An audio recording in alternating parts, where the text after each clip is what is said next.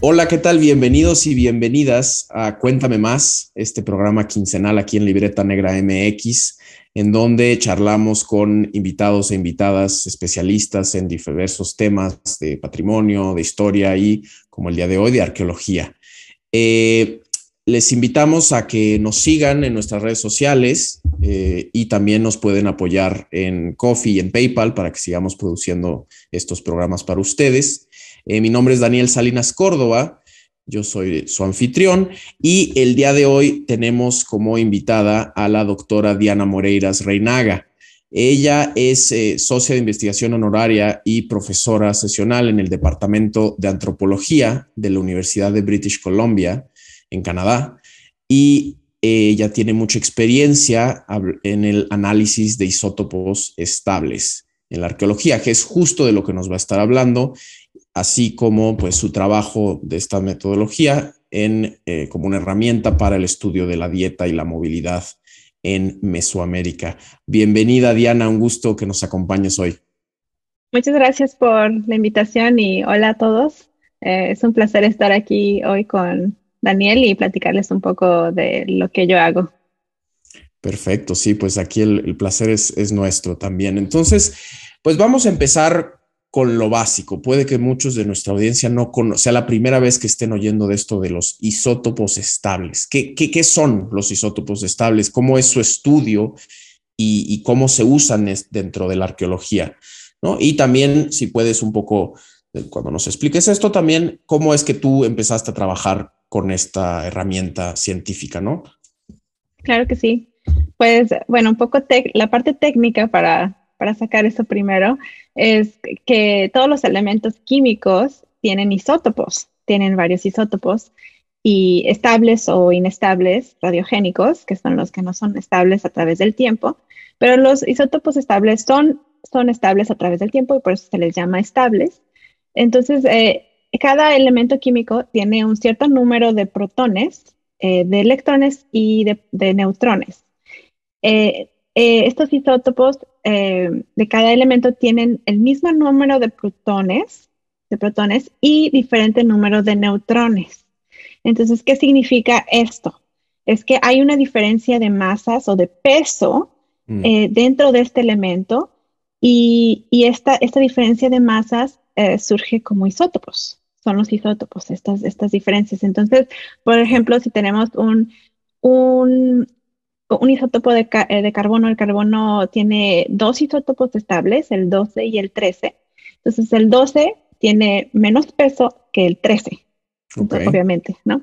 Entonces, esta, eh, esto sucede por esta diferencia de masas entre, entre estos dos isótopos del mismo elemento, que es el carbono.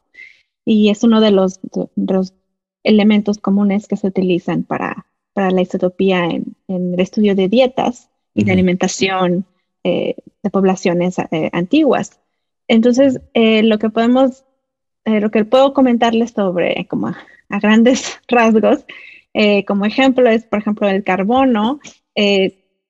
todo se obtiene a través de, del CO2 de la atmósfera y se integra a las plantas. Las plantas obtienen eso a través de la fotosíntesis y, y, los animales comen esas plantas, entonces los animales obtienen ese carbono eh, de las plantas y nosotros comemos, los humanos comemos las plantas y animales, entonces también obtenemos un valor isotópico de carbono. Entonces lo que hacemos en el laboratorio es analizar tejidos de, algún individuo, del, por ejemplo, podría ser hueso o diente o un, cabellito, un pedazo de uña, estos, todos estos tejidos tienen este valor de carbono, isotópico de carbono, y, y, lo que se hace es que se analiza en un, en un em, para decirlo bien, eh, espectrómetro de masas. Eh, y lo que se hace es que se separan estos, estos isótopos, se mide, se, se, se pesan es una máquina, ¿no? El, es una máquina. de masas es una máquina. Sí, es una de máquina laboratorio, de laboratorio, exacto. Entonces, en el laboratorio ahí es donde se separan eh, eh, estas masas, ¿no? De los dos. El carbono se separa entre, entre el, el, el, carbono 12 y el carbono 13, y entonces se, se pesan, ¿no? Se, se encuentran los neutrones Y, entonces al salirse es, un, es una proporción, tu valor isotópico es una proporción entre el carbono 12 y el carbono 13. Y entonces este valor isotópico es el que nos dice mucho, nos da mucha información sobre las, la alimentación de, de animales y de, de, cualquier consumidor, animales y de humanos. Entonces es increíble pues el, el, tipo de estudio que se puede realizar a través de, de un, un, método biogeoquímico. Entonces la aplicación en la arqueología eh, es, es, es, impresionante pues porque es, increíble. A mí todavía se, me, todavía se me hace muy increíble que podamos conocer tanta información sobre, sobre los, eh, las poblaciones antiguas a través de un pedacito de hueso o un diente mm. y analizar un, una pequeña parte, son, son muestras muy pequeñas de dos gramos o menos. Entonces, muy pequeño, sí es destructivo, obviamente, el, el, método, eh, pero es un, un pedacito, una pequeña muestra. Y con esa muestra podemos aprender sobre qué tipo de consumidor eran estos, estas personas que estamos estudiando en el, en el pasado. Eh, si comían muchas plantas eh, C3, que son la mayoría de los vegetales, eh, muchos de los granos, el, el, arroz, y o si consumían plantas C4, que son, incluyen maíz, el amaranto, que son las principales plantas como tropicales y son menos en el, en, el, planeta, eh, este tipo de plantas. Entonces podemos aprender sobre el tipo de consumo de, plantas y a través de, los isótopos de nitrógeno podemos aprender también sobre qué tipo de alimentación proteica se consumía en el pasado, como si los, individuos eran herbívoros, comían puras eh, plantas, o si eran carnívoros o omnívoros. Se, puede, se puede diferenciar qué tipo de, alimentación y, la cantidad de carne o de, proteína pues, eh, que se consumía eh, también, el, tipo de proteína y, la cantidad de proteína. Entonces podemos saber también si consumían mucho pescado, muchos muchas, muchas alimentos del océano o de los lagos, o si comían muchas, muchos productos terrestres. Entonces, con, estos dos isótopos podemos aprender mucho sobre, sobre la alimentación del pasado. y, el oxígeno, que también es el que he trabajado, nos, da información sobre la procedencia y el origen eh, o, residencia geográfica, se puede decir origen o residencia geográfica de individuos. Y esto es porque también obtenemos eh, los isótopos de oxígeno al consumir agua. Y el agua mm. ya tiene tiene un valor isotópico dependiendo de la región donde, donde vivimos. Mm. Entonces hay diferencias isotópicas a través de, los continentes y, de, la altitud, latitud, todo eso tiene que ver con las diferencias isotópicas de oxígeno. Eso es todo lo técnico. Entonces son, o sea, de esto de lo técnico son, o sea, los isótopos a final de cuentas son como huellas que deja lo que consumimos a lo largo de nuestra vida. O sea, nosotros hoy en día, si estamos tomando agua, si estamos comiendo unos taquitos, si estamos comiendo, eh, no sé, chayotes, lo que sea, todo eso está dejando su huella en nuestro propio tejido, nuestros huesos, nuestras uñas, nuestros dientes, como dices. Y eso es lo que tú estudias en el laboratorio a través de este proceso que nos, nos estudiaste, ¿no? Ver esas pequeñas huellas que, químicas que han quedado en, nuestro, en, los huesos y los tejidos de los... Ok, perfecto. Sí, exacto. Y, y todo, o sea, también lo podríamos hacer contemporáneamente también el estudio, y sí se hacen estudios isotópicos. saber de dónde viene la persona. De, Claro, a través del cabello, por ejemplo, podríamos tomar eh, dónde, dónde creciste o, dónde has estado los últimos años y, y, separarlo por, por cada, cada uno o dos centímetros puedes ver, o sea, por meses, casi casi cada mes, qué, qué, es lo que estuviste consumiendo o, o dónde estuviste, en qué ubicación estuviste. Y, bueno, todo lo que consumimos se van, o sea, empieza todo porque se va a nuestra, a nuestra sangre, todo lo que consumimos obviamente, y, de la sangre es cuando se va incorporando poco a poco estos valores, estas huellas que dices, estos valores isotópicos a nuestros tejidos ya como firmes, como los huesos, como la piel, también en la piel, pero, pero los que se quedan arqueológicamente comúnmente son los tejidos eh, duros como, como los huesos y los dientes. Y, también hay una diferencia de, de tiempo, de temporalidad. Eh, podemos conocer sobre lo, si analizas hueso, son los últimos 10 años más o menos de, en, promedio de lo que se consumió eh, durante ese periodo de los últimos años de vida de un individuo, mientras que en diente obtenemos información sobre el periodo de mineralización del diente. Entonces podemos conocer las dietas o la alimentación y el origen geográfico de individuos eh, durante su, niñez, durante, la infancia y la niñez, y, compararlo con los últimos años de vida. Entonces, la persona, si, comparas a la misma persona un diente y un, pedacito de hueso, eh, podríamos conocer dónde creció y qué comió de niño y, cuándo dejó de amamantar, también podemos conocer, y cuándo ya comía comida sólida y y eh, dónde vivió sus últimos años de vida y qué consumió y, y, si, emigró o si se movió de, una región a otra. Podríamos conocer todo, mucha, mucha información de un solo individuo. A través de este sí, no, pues toda una biografía. Y entonces ahora cuéntanos, ¿cómo, ¿cómo es que tú empezaste a hacer este, pues este lado mucho más científico de, la, arqueología, ¿no? Uno piensa en arqueología y es como, bueno, la excavación, Indiana Jones, los museos, muy, muy como este lado de humanidades y de antropología, pero esto sí es como ciencia de laboratorio, ¿no? ¿Cómo, ¿Cómo es que tú acabaste estudiando estas cosas?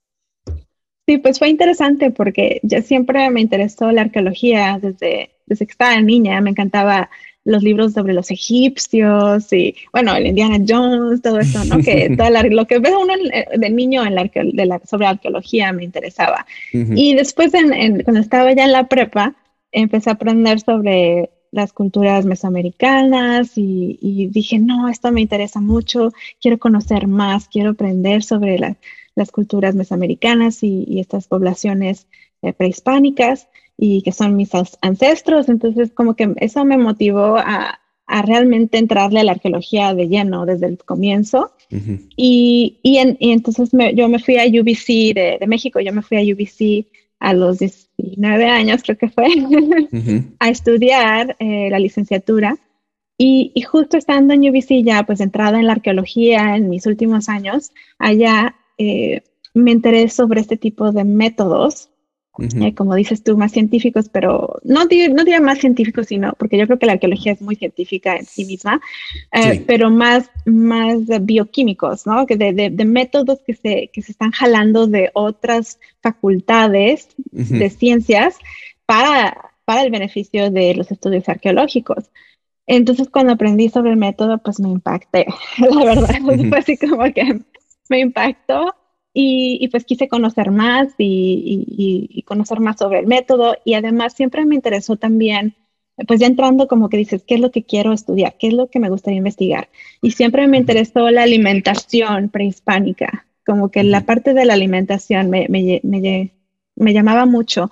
Y de hecho, pues mi tesis de, de licenciatura fue sobre el cacao y el significado del cacao en Mesoamérica y, y me puse a investigar sobre el chocolate y cómo se hacía. Y bueno, fue, fue, fue muy padre poder, poder empezar como este, este tipo de, de, de, sobre la alimentación, pero también sobre cómo los alimentos forman parte de, de la parte ritual, de la parte, eh, de partes, otras partes importantes de las culturas y cómo ayudan también a fomentar otras prácticas sociales y rituales y, económicas y políticas. Bueno, eh, la comida realmente siempre ha estado al centro de, las culturas. Claro, claro. Y, su desarrollo. La base. Entonces siempre me llamó la atención. Y, y, de ahí me quedé a la maestría. El doctor Michael Blake, el que se especializó en Mesoamérica, él me ha sido un gran mentor y, gran asesor, porque él me dijo, sí, este, puedo ser tu asesor y me quedé entonces en UBC a la maestría. y, y, pues entonces ya fue cuando empecé a aprender el método realmente en el laboratorio, cómo procesar muestras, como la parte ya, ya de laboratorio y, y, me enfoqué en poblaciones del Soconusco mm. ah, para la maestría eh, a través de, de varios periodos prehispánicos, como desde los más tempranos al posclásico. Y, y, ya de ahí, me, ya, me, ya muy adentrada en la isotopía y, y en Mesoamérica, pues ya eh, me pude ir a, la Universidad de Western Ontario a hacer el doctorado y tuve dos asesores, uno en antropología, el doctor Jean-François Miller, y, uno en ciencias de la tierra, el doctor mm. Fred Longstaff. Y entonces entre ellos dos, ellos me apoyaron mucho para que yo pudiera tener las dos bases de la, parte de la antropología, eh, pues toda la parte de, sí, de, de, bioarqueología y arqueología, y, y, luego meterle también ya, meterme más de lleno a la parte de la teoría y la metodología isotópica. y, y, pues de ahí salió, salió mi, pues, mi trayectoria en, en, en, cuanto más hacia la bio, biogeoquímica. Y, y, la verdad es que no nada más es que me interesó, pero después, y que me gustó, pero además realmente me gustó trabajar en laboratorio. Creo que estoy más de, yo soy más de laboratorio que estar en las excavaciones, eh, ahí este, con la brochita y eso. Más bien me, me, me, me mis habilidades, ¿no? Como uno encuentra sus habilidades, realmente están mucho en el laboratorio porque tienes, tienes que tener ciertas, cierta paciencia, ciertas ah, mucho detalle, eh, mucha, pero mucha paciencia, ahora sí que mucha paciencia para los análisis de laboratorio y a veces las cosas no salen bien y la mayor parte del, del, tiempo las cosas no salen bien, la verdad. Entonces tiene uno que, que, empezar de nuevo o Mucha prueba y error. Y sí, y además porque luego los instrumentos no están funcionando y tienes que esperar meses a que se analicen tus muestras. Mm. Entonces, bueno, pero, a mí me encanta el trabajo de laboratorio, me, ha gustado mucho. Y, y, se me dio pues de que entiendo los conceptos y aunque no, realmente no, no tuve background o así como de, en ciencias específicamente, eh, con el doctorado pude, pude adentrarme un poco más y aprender como más de lleno la parte científica uh, de, de, este tipo de procesos biogeoquímicos. Entonces de ahí surgió todo. Buenísimo, ¿no? Buenísimo. Pues sí, que, Que, que, suena realmente sí muy interesante. Y bueno, pues sí, tu, tu camino también a llegar a estos, esta metodología, estas herramientas tan valiosas para la arqueología que, pues sí, no, no, no entran mucho dentro del imaginario popular, colectivo de lo que, de lo que es la arqueología. Uno piensa en arqueología y piensa en eso como nada más en las pirámides, en la excavación, en la aventura, ¿no?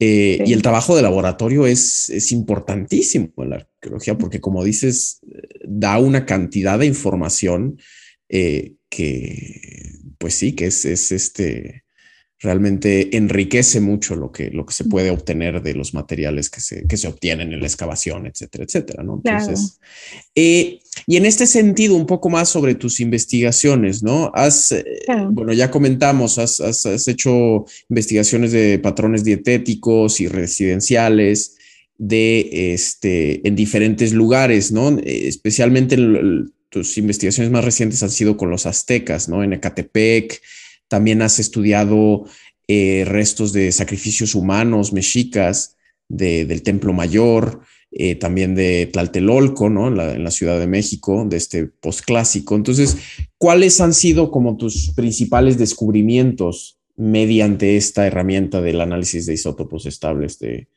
pues como nos dijiste, de carbono, de nitrógeno y de oxígeno? Sí, pues eh, estos estudios que mencionas han sido, fueron parte de mi, tesis doctoral y, y, y es, ha sido gracias a, bueno, tengo el gran privilegio de que, de que logré eh, pues proponer un proyecto, una propuesta de proyecto doctoral eh, al, director del Museo del Templo Mayor en aquel entonces, el doctor Carlos Javier González González, mm. y, y, que lo aceptaran y, que me dijeran, pues sí, a ver, vamos a hacer unas pruebas y piloto y a ver y cómo, cómo van los resultados y, de ahí pues se abrieron, me abrieron las puertas realmente para poder analizar otras colecciones de, Templo Mayor y de Tlatelolco. Y pues estoy muy, estoy muy agradecida con, con todos mis colegas mexicanos de, de, eh, Catepec, fue Raúl Chávez García, García Chávez que, quien me, me apoyó y, del Museo de Proyecto Templo Mayor, eh, Eduardo Matos, a Juan Román, a Leonardo López Luján y Jimena Chávez y Patricia Ledesma. Todos ellos me han arropado, aunque yo estoy muy lejos en Canadá, pero realmente me han, me, me han arropado y me han apoyado para que pudiera yo realizar este proyecto eh, sobre isotopía, ¿no? Y, conocer más sobre la alimentación y la, procedencia de, los residentes y víctimas sacrificiales mexicas. Eh, entonces, bueno, a través de, este estudio, eh, los principales descubrimientos en, cuanto al oxígeno de, los residentes aztecas de Catepec, pude como aseverar de que eran residentes de la cuenca de México Mm. Justo, justo estaban en, ellos vivían en la cuenca de México y eso se ve a través de la isotopía de oxígeno. Entonces se confirma pues que eran residentes, que ellos vivían ahí y que ahí estuvieron.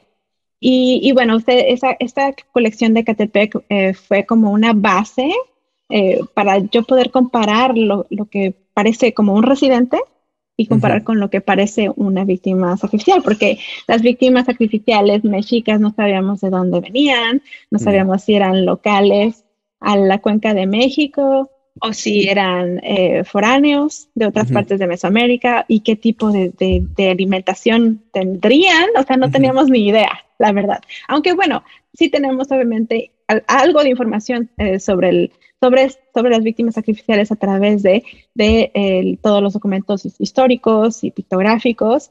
Y eso proporciona obviamente bastante información. Pero en, en, términos de individuo a individuo, como individualmente, no sabíamos. Entonces, para mí fue muy importante tener una, una colección de base y, y, para poder comparar, hacer unas comparaciones. Y entonces, en la comparación de oxígeno, eh, sí encontré que las, víctimas sacrificiales del templo R de Tlatelolco, que fueron, fue la colección que me tocó estudiar, eh, excepto un individuo, todos tenían valores de, residentes. Entonces, en los últimos años de su vida, estuvieron ahí en la Cuenca de México antes de ser seleccionados para ese evento sacrificial en, el templo de Ecatl Quetzalcoatl. Y y en cuanto al Templo Mayor de Tenochtitlan, pues es diferente. Y eso es así como, pues fantástico poder identificar algo, algo, pues, pues fue sorpresa, ¿no? Porque pues no sabíamos que íbamos a encontrar. Y en el Templo Mayor, eh, los individuos, unos tenían valores de residentes, como que pasaron los últimos días de su vida en la, en la Cuenca de México, en Tenochtitlan, eh, pero otros no, otros tenían valores de fuera, de la cuenca de México. Y entonces es muy interesante porque nos, nos dice dos cosas. Una, que, que algunos individuos ya tenían tiempo viviendo en Tenochtitlan o, en, esas, en esa zona de la cuenca de México antes de ser seleccionados como víctimas sacrificiales y, quizás fueron como incorporados a la cultura mexica antes de ser seleccionados, ¿no? Justo por esta, este concepto de, de que quizás sean más mejor para las deidades mexicas tener a personas que se incorporaran a su sociedad y a su cultura y a sus tradiciones, em, entonces como asimilados a, la cultura mexica. Y, en otras ocasiones sí había individuos foráneos completamente de fuera que eran seleccionados y, pocos meses o tiempo, un poco tiempo después de, hacer, de llegar a Tenochtitlan, eran sacrificados.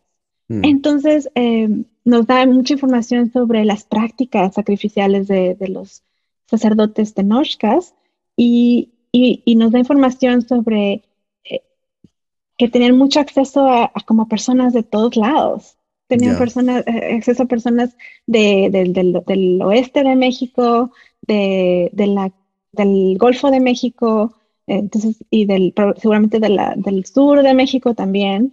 Eh, entonces yo pude como que más o menos darme una idea del panorama en cuanto a, las conquistas mexicas a través ¿no? de sus conquistas que hacían militares, eh, que quizás ellos estaban tomando personas de diferentes, de estas diferentes partes de Mesoamérica que iban, iban ellos dominando a través de, varias, este, varios reinados, como el de Ahuizotl, por ejemplo, eh, donde ahí sí fue una expansión importante eh, en cuanto a territorio, pero también en cuanto seguramente recibían tributo y recibían eh, esclavos, o sea, como tributo, y, mm. quizás tomados de, durante las guerras, como se dicen como cautivos de, guerra, ¿no? que, que, no necesariamente solo hombres, eh, porque también hay mujeres y niños que a mí me tocó estudiar. Mm. Entonces vemos que el perfil biológico de las víctimas sacrificiales es muy, muy ah, variable y, también había niños y había infantes y había mujeres eh, que eran tomados eh, por, los, por los mexicas mm. para, para sus diferentes rituales en el Templo Mayor. Y bueno, y en cuanto a carbono y nitrógeno, pues aprendí que un poco sobre la, la, alimentación de los residentes aztecas en Ecatepec. Eh, sí vemos que hay mucha, um, mucho consumo de, de, plantas como el maíz el amaranto y, y, quizás también los nopales y el maguey como a través del pulque, seguramente era, era parte de su, de su consumo eh, cotidiano. Y, y, y, lo interesante es que los residentes, que Ecatepec está cerca de los lagos de Texcoco y de Jaltocan. y, y, pues no es de sorprenderse que tenían valores elevados de nitrógeno, de isótopos de nitrógeno, que nos indican que es muy probable que eh, estos individuos consumían eh, pues alimentos de los lagos. Y eso es algo diferente entre, entre los residentes y las víctimas sacrificiales en Templo Mayor y en Tlatelolco, en, el Templo R. Eh, las, las, víctimas tenían dietas o alimentación distinta a los residentes de Catepec, mm. y pero específicamente los de Templo Mayor tenían muy poca, consumían muy poca proteína animal. Mm. Entonces, lo, lo más probable es que consumían eh, muy poca, no, quizás no tenían acceso a la carne como las élites o como los residentes eh, de otras zonas de la cuenca y, y, consumían obviamente mucho maíz y amaranto, todo lo que es C4, que eso que sale como, en, la, parte tópica. Eh, sí, y mucho más vegetariana, que es interesante también, que obviamente no podemos, como son los últimos años de vida los que analicé, no puedo aseverar con, así, con mucha certeza que les estaban dando una dieta específica para el ritual, pero sí sabemos que se daban algunos alimentos antes de ciertas, ciertas ceremonias rituales. Eh, entonces, bueno, es muy difícil, si no tenemos como cabello para los últimos meses de vida, para analizar los últimos meses, en, como no, no en, pues en México, en, en, el, la Ciudad de México no se conserva, pues los suelos de la Ciudad de México no se conserva el cabello, se conservan pues los dientes y, y, y los restos óseos. Eh, pues es muy difícil saber esto, pero, pero, no, pero no me sorprendería que, que tenían una cierta alimentación de acuerdo a, al ritual que, al que iban a en el que iban a participar. y, y, bueno, esto es lo que voy a darle como seguimiento también eh, en un futuro cercano, porque también tengo muestras de, de dientes.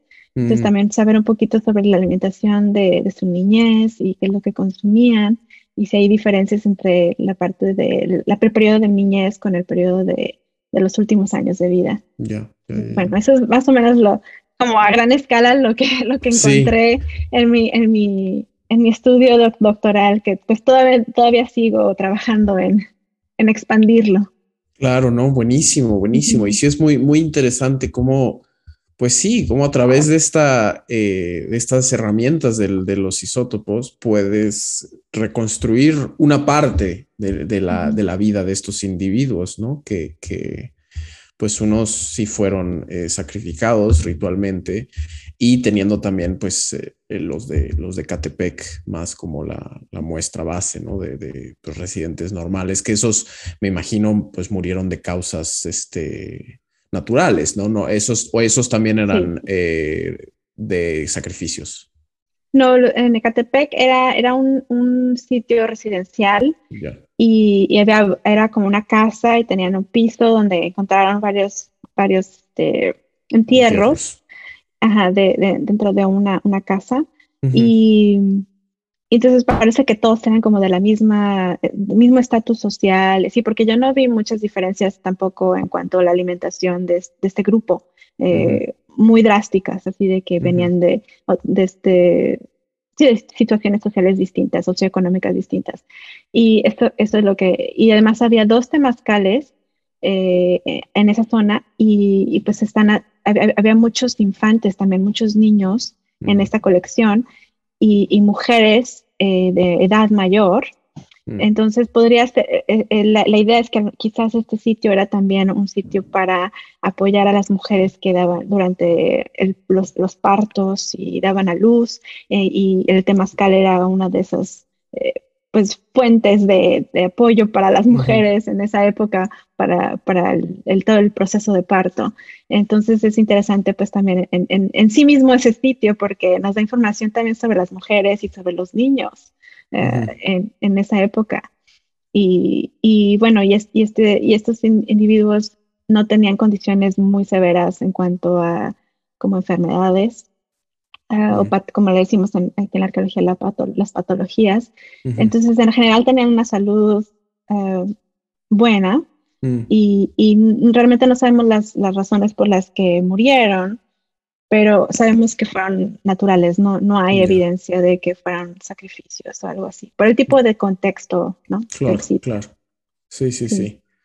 Sí, qué, interesante. Y esto un poco ahorita, mientras estás contando esto, es, eh, me, recuerda un poco a un, episodio pasado que tenemos eh, sobre bioética, en el que hablamos eh, pues sobre esto de el uso de pues, restos humanos como se investiga y en este caso eh, me, pregunto un poco cómo, cómo son las cuestiones. Es un tema muy grande, muy amplio y, ya lo hemos tratado un poco específicamente con el, caso de las momias de Guanajuato. Tuvimos a eh, Paloma Robles eh, Lacayo de invitada hablando, pero en, el caso de este de, pues del estudio de, de isótopos estables, ¿cuáles son y en tu experiencia, ¿cómo fue trabajar con, pues, con los restos humanos, restos de, personas que murieron, unos sí de formas naturales y otros pues en estos sacrificios rituales que tanto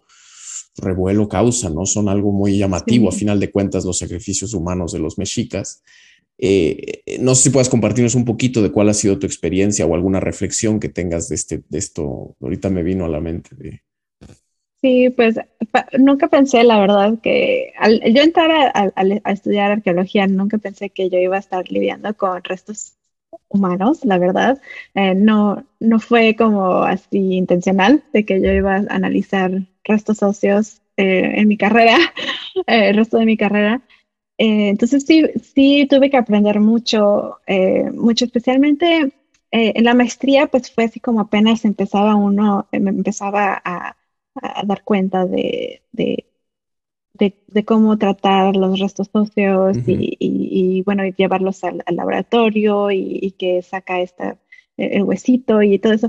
Y dije, a ver si, a ver si me, a ver si puedo, a ver si puedo como mentalmente mm. eh, hacer, realizar este, este trabajo, porque como dices tú, pues son personas que murieron. O sea, tienes que pensar que, eh, tienes que tener muy en mente que, que, son personas, a final de cuentas son, fueron personas eh, que vivieron en, nuestro pasado, en el pasado prehispánico, y, que hay que tratarlos con mucho respeto y, como dices tú, muy e, e, e, éticamente, o sea, tratarlos muy bien y manejar los huesos y todos los, otros restos con mucho cuidado, con, y, con, y, pues con todo el cuidado y con todo el, respeto que se, se merecen. Entonces, pues, pero realmente fue en el doctorado cuando ya me tocaba ahora sí entrar a, un, estudio mucho más amplio eh, de, muchas, de varias colecciones y de muchos restos, pues ahí tuve pues que, tomar cursos sobre pues realmente bioarqueología y, y los análisis osteológicos, identificar las partes de, de nuestra anatomía, ¿no? Este que es un fémur o, y todas las partes de, del cráneo. Y bueno, e, es, es súper intenso, la verdad. es muy intenso. Y, y, y, y, como que sí me, sí me, me gustó aprenderlo, me gustó eh, hacer ese, ese, ese trabajo y, también la parte de ética y la parte de, de, de, saber cómo, cómo tomar, también cómo tomar muestras para análisis isotópicos, eh, no encontré en, la literatura eh, sobre el tema alguien que, realmente dijera cómo se toman muestras para análisis isotópicos. ¿Qué se debe de considerar? ¿Qué estrategias se debe para el muestreo? ¿Qué es lo que se debe hacer? Entonces yo para un, eh, tomé un curso con una profesora en Western, la doctora Alexis Dolphin. Ella me dijo, bueno, vamos a hacer un, curso entre tú y yo y tú pues, tienes estas lecturas y, al final haces un, un, ensayo. Y, y, entonces parte de ese ensayo fue realmente pensar eso, ¿cómo voy a tomar muestras de, de restos óseos y cómo se deben de considerar los restos óseos y, y, y, realmente estrategias para minimizar la destrucción de estos restos óseos, que también son, son eh, recursos limitados y no tenemos otros. Entonces también fue como de dónde se puede tomar la muestra y que tenga yo un resultado efectivo, pero sin dañar tanto el esqueleto entonces estuve pensando mucho, mucho sobre esto y, y, se, y lo, terminé publicando este artículo como un artículo en, en, el Journal de Western, eh, la, revista de Western, eh, como parte de, de, ese proceso. Y algunos profesores después me contactaron y me decían, ay, es que ando buscando, andaba buscando algo para mis estudiantes sobre las estrategias de muestreo para análisis isotópico y, y, tu artículo está muy bueno porque, que muestra así como diferentes opciones de cómo muestrear y cómo, cómo, cómo poder contestar tus preguntas de investigación. Eh, con, qué, con qué elementos esqueléticos y, y, y, también con qué, con qué para, para minimizar la destrucción, y, y, poder contestar las preguntas, ¿no? Al, al, final de cuentas, como que tratar de, de que eh, ganar, ganar, ¿no? De que, de que se, se, se, tenga mucho cuidado y, y, se mantenga la ética en cuanto al, al, al tratamiento de los restos óseos y, y poder también eh, obtener información científica que nos va a proporcionar pues gran, gran información y, y gran sabiduría sobre nuestros pasados, eh, ¿no? El pasado antiguo eh, a través de una, de una muestra pequeñita que se, que se destruye. Eh, y, que valga la pena, ¿no? El, que valga la pena. El estudio y el... Claro. todo, ajá.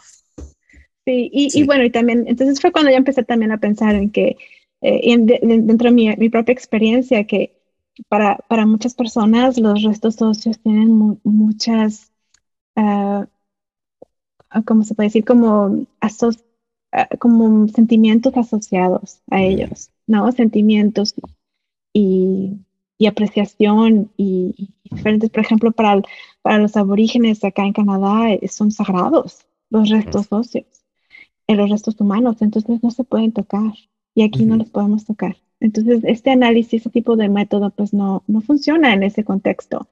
Y en México, pues yo también me di cuenta que pues los mis, mis colegas también tienen ellos su valor, un valor a, esas colecciones que ellos excavaron también. Entonces también uno tiene que ser muy respetuoso y, y, y escuchar a, a, estar, a estar como muy al, al pendiente y muy, muy, muy al muy, sí, muy como muy consciente de que hay este tipo de diferentes valores que se asocian con restos socios humanos y, y, y estar listos para escuchar, ¿no?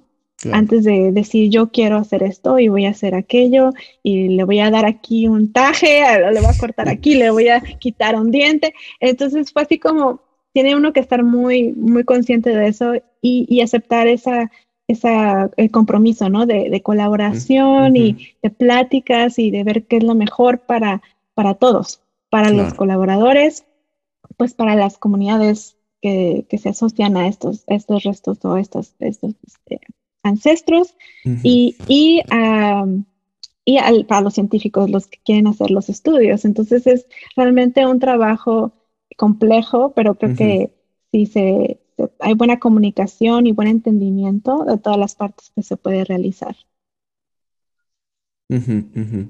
Sí, no, sí, pues es, es, gracias por compartir justo esas reflexiones, porque sí, me imagino, no es, no es algo tan sencillo, porque pues sí, los restos humanos son, fueron personas y por lo tanto tienen una carga de, valor y sentimental, de identidad muy, muy fuerte, ¿no? No es lo mismo que tratar con una cerámica, ¿no? Eh, o con una, escultura de piedra, ¿no? Tienen toda una otra capa de eh, valores que pues se deben de tomar en cuenta, como dices, estos contextos, ¿no? Y Pasando un poco en esta cuestión de cómo sacarle el mayor jugo, el mayor provecho a estos estudios, y de los datos que se pueden obtener.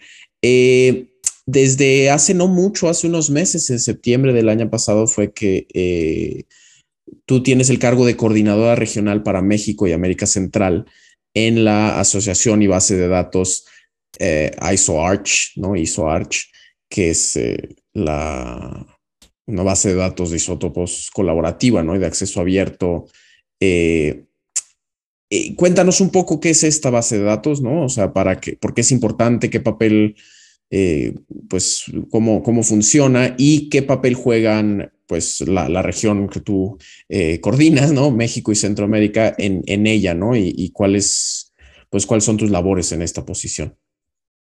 Sí, claro, pues es, una, es una asociación, o sea, primero empezó como la base de datos y, la idea siempre ha sido que sea de libre acceso, o sea, open access para, para, los, para todos aquellos que quieran accesar datos isotópicos eh, bioarqueológicos, o sea, que todos tienen que ver con la bioarqueología y la arqueología. Entonces hay datos humanos, hay datos de animales y datos de plantas, porque al nosotros tener datos de plantas y animales nos ayudan mucho a poder identificar la alimentación de los humanos, al tener eh, también esos datos isotópicos. Eh, entonces e, es una base de datos así, pues ya establecida y es global. Entonces eh, se pueden introducir datos de todas partes del mundo, dependiendo obviamente de dónde trabaja uno, eh, tiene datos, dónde tienes datos isotópicos. Y, y pues es, esta se empezó en, en Europa, entonces hay muchos datos ya de Europa y fue lo que yo, yo vi cuando apenas eh, chequé la, la, base de datos y hace unos años y, y le hicieron una asociación, entonces también es puedes ser miembro de la asociación y mm. pagas una, una, vez al año una, cantidad, creo que es como 25 euros, algo así, no es muy caro. Y, entonces formas parte de la asociación y, puedes integrar tus datos isotópicos a esta base de datos y puedes también usar los datos que están ya eh, accesibles en, la base de datos. Y, bueno, en, en, lo que yo me di cuenta es que no había nada de datos de México y de Centroamérica.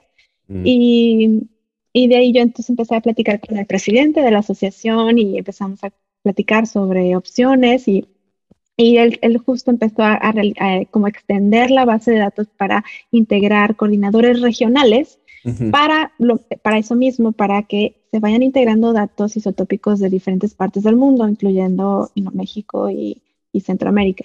Y entonces yo le, yo le, propuse formar parte de este, de este proceso y de este proyecto, pues de, de ir incorporando. Entonces mi, mi papel es de, de, invitar a pues los colaboradores de México y la, de, de Latinoamérica, pues Centroamérica, eh, a que si ellos están haciendo estudios isotópicos, que ellos integren sus datos a esta base eh, mm. global para ir, ir llenando datos eh, de estas regiones de, del continente americano y, también a mí me toca ir también recopilando datos isotópicos de, sitios de lo que ya está accesible en la literatura, pues que ya están publicados y entonces uno puede ir tomando esos datos, integrarlos todos a la base, integrándolos a la base de datos. Y, y, pues esto es muy importante porque, como decimos, como los restos óseos y dentales son limitados, solo tenemos unos cuantos, y el, y el método es destructivo, no, eh, lo que vale la pena es que todos podamos tener acceso a estos datos para poder interpretar mejor eh, pues la, vida de, las poblaciones ancestrales y de, diferentes partes del mundo. Entonces, eh, ahorita el trabajo es, realmente tratar de recopilar los, datos que sean posibles, que estén ya accesibles y que se, vayan agregando a esta base de datos a través de de estas regiones de México y Centroamérica. y, y, pues ese es mi papel, realmente el invitar a todos, a todos los, los colegas eh, en México y en Centroamérica a que, a que ellos también integren sus datos uh, y, y, sepan que es de libre acceso, todos tienen acceso.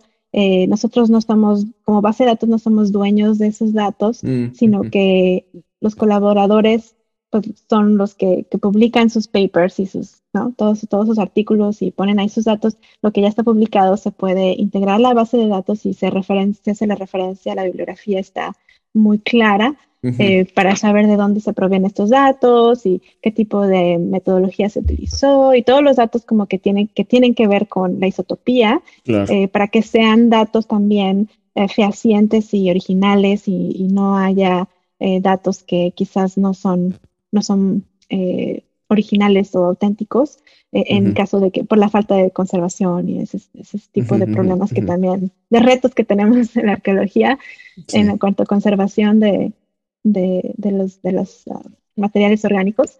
Eh, entonces, eh, pues eso es lo que, lo que he estado veniendo trabajando.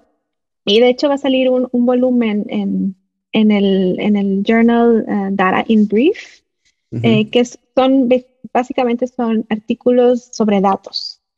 Y entonces ahí va a haber un volumen especial mm, sobre el, la base de datos ISOARC. Entonces son todos están contribuyendo esos datos al, a la base de datos y tendremos una, ahí un editorial de todo el, equipo de, de ISOARC eh, para hablar más sobre, si quieren conocer más sobre lo que estamos haciendo y por qué es importante que, se haga este tipo de, de colaboraciones globales y, y, de libre acceso. Eh, es, es, lo que estamos ahorita promoviendo a través de este volumen y habrá algunos otros en el futuro también eh, que se para publicar, como oportunidades para publicar tus datos y, e integrarlos a, a, la base de datos de ISOARC. Ok, ok, no, buenísimo, buenísimo. Y pues sí, qué bueno que también ya esté, pues estén tomando en cuenta estas cosas en, pues de México y Centroamérica, ¿no? Donde, eh, pues tengo entendido que no hay todavía tantos estudios de este tipo, ¿no? Eh, eh, estoy en lo correcto en pensar que tú eres un poco pionera en los estudios de, de isótopos en Mesoamérica. Eh, pues hubo algunos. Eh, pionera, pionera en, en términos de Mesoamérica, no, no, puedo ponerme ese. Puede que sí.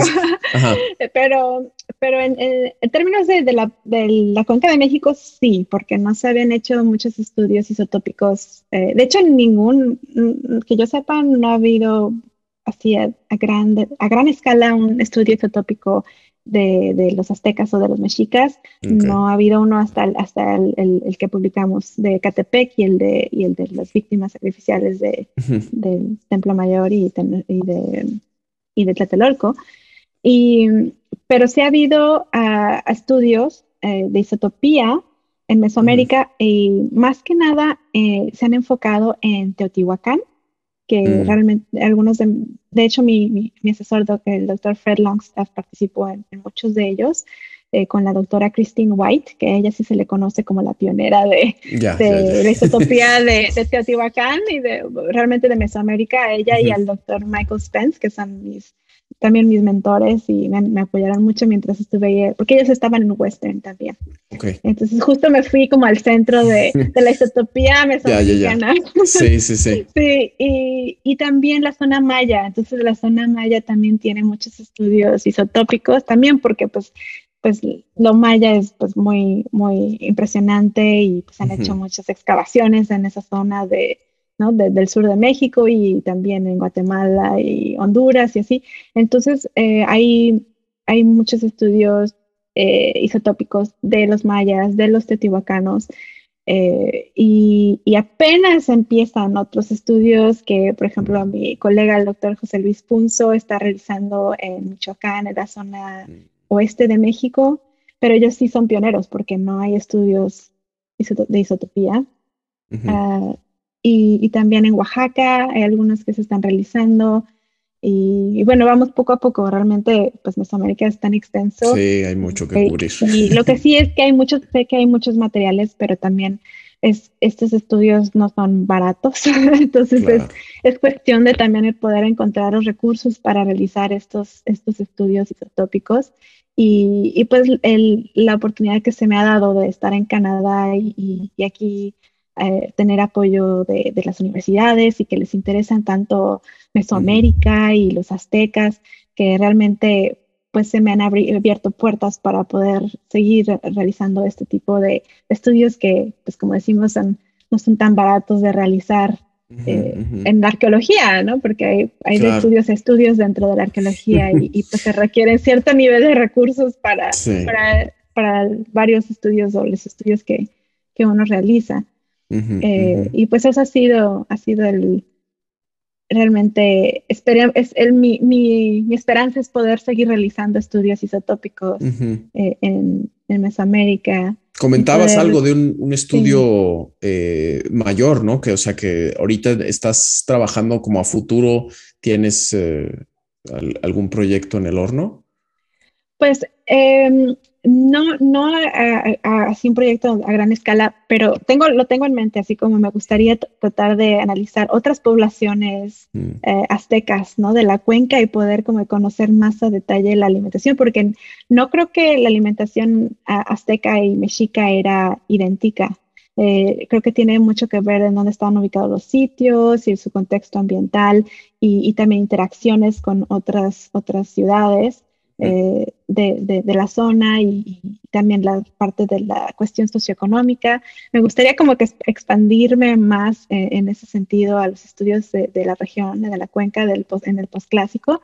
Y espero, bueno, eso con cuando ya pueda ir a México y, y, pues la cuestión es encontrar a los colaboradores que quieran, quieran colaborar con, conmigo y, y, que tienen colecciones, que sé que hay pues muchos materiales que se han excavado a través de los años eh, y la cuestión es pues, encontrar varios sitios para hacer un estudio como a gran escala.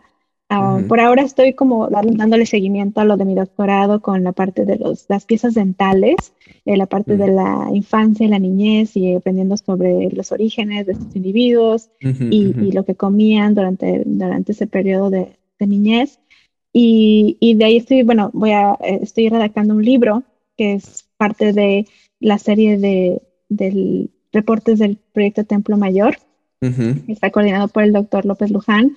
Eh, será un libro que es básicamente lo que salió de mi tesis doctoral y, estoy tratando de también incorporar los datos, algunos datos adicionales, ¿no? Que son nuevos. Eh, a este libro y, pues bueno, todavía lo estoy trabajando, así que no hay fecha, todavía no hay fecha. Bueno, de que pero salga, lo esperaremos. sí, poco a poco sí, como también ando dando clases y bueno, es, es, voy, voy poco a poco con el libro, pero eso, eso ha sido ha sido proyecto desde el verano pasado que, que empecé. y, y, de hecho ahora estamos haciendo estudios isotópicos de, de algunas de las víctimas sacrificiales de, de, que se han excavado a través del proyecto Templo Mayor eh, recientes, como recientes individuos que, que se, que se han encontrado en el 2017, en 2018, así de que son recientes. y, y, también eh, la idea es poder conocer sus historias de vida y reconstruir, pues, cómo, cómo fue su vida, ¿no? y, y, entonces en eso estoy también eh, trabajando con mis colegas del proyecto Templo Mayor.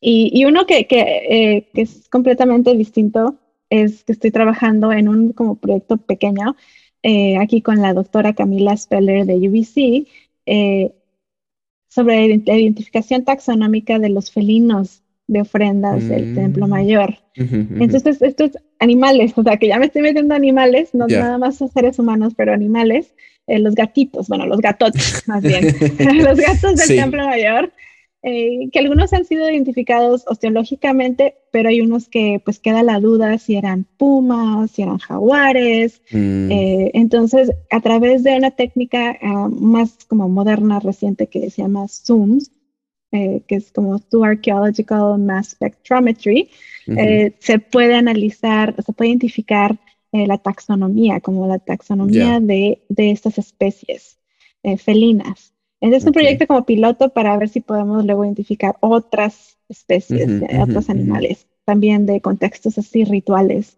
ah, ¿no?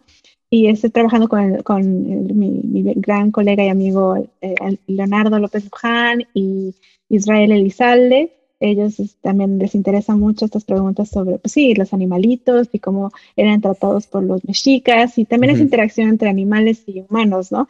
que es muy interesante y además porque eran utilizados y sacrificados eh, también en, rituales mexicas. los rituales. Y, eran tan importantes también este, estas especies para los mexicas. Entonces, bueno, ese es, ese es, un proyecto así como un poquito diferente a lo que he estado haciendo, pero también muy interesante, pues, en sí, mismo, aprender sobre, sobre los animales. Y, y, el otro que estoy trabajando, que apenas está empezando, es un proyecto en Cholula, ah, está a cargo del doctor Jeffrey McCafferty eh, de la Universidad de Calgary. Y es un proyecto que, ya obtuvo fondos, que estamos muy contentos porque hay fondos para, recursos para este, este, proyecto, pues es realizar excavaciones en el Templo Rojo eh, de Cholula, en esa zona, y, mm. y de, entonces todo lo que salga de restos óseos, eh, me tocaría a mí analizarlos isotópicamente como para obtener también información sobre la alimentación y, la procedencia de, los individuos. Pues espero que salgan, que, existan. Todavía eso no, no, sabemos hasta que no se hagan las excavaciones. Eh, entonces esto está en proceso. Bueno. Pues, pues, tengo varios proyectos por ahí, pero ahí no, pues, eh, vamos poco, vamos un poco lentos la pandemia, pero ahí vamos claro. poco a poco. Claro, claro, son ahorita tiempos no, no tan sencillos, pero, pero no, qué bueno que estás eh, con varias cosas y pues la mejor de las suertes estaremos al, pendiente de, esos eh, proyectos. Eh, Diana, pues antes de despedirnos, no sé si algo más que creas necesario mencionar que no hayamos tocado en nuestra charla. Pues la verdad estuvo muy bien. Creo que, hablamos sobre muchas cosas. Sí, cubrimos, cubrimos bastante. Este, entonces, pues, eh, para nuestros escuchas, no sé si dónde te pueden contactar, dónde podrían de estos estudios que has este, mencionado o seguir eh, pues tu trabajo para tener al pendiente de estos proyectos a futuro, dónde, dónde tienes presencia en, en redes sociales, por ejemplo, o en... Sí, pues tengo Twitter, es es el arroba D-I-M-O-R-E-I, como D Morey. Es, mi, es mi handle que dicen. Eh, y ahí pues ahí yo pongo pues estudios eh, de arqueología, todo lo que tiene que ver con arqueología de Latinoamérica y y de hecho, pues también estoy parte de una asociación de, arqueología de Latinoamérica donde pues hacemos webinarios y eventos donde todo el público en general está invitado a participar y, aprender sobre diferentes eh, aspectos de la arqueología de Latinoamérica. Y ahí pues ahí pueden encontrar pues todo lo, todo lo que, he venido haciendo y, ahí pongo pues lo que voy publicando, también todo, todo eso lo voy compartiendo. Y también tengo una página eh, a través de, del Departamento de Antropología de, de UBC. Ahí sí, sí, sí poner mi nombre aparece la página. Y ahí es donde también estoy poniendo pues mis publicaciones recientes y, un poco sobre lo que yo hago y, mi, mis mi forma de contactarme si están interesados en, hacerme algunas preguntas o lo que sea.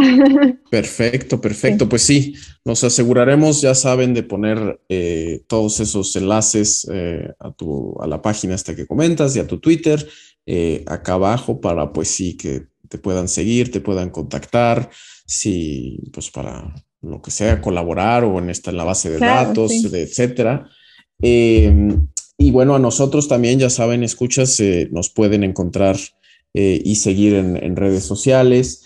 Eh, a mí yo estoy presente en Twitter e Instagram como Daniel Salinas 00 y Libreta Negra MX nos encuentran en YouTube, Twitter, Instagram, Facebook y también en las plataformas de podcast, eh, iTunes, Google Podcast, Spotify, etcétera.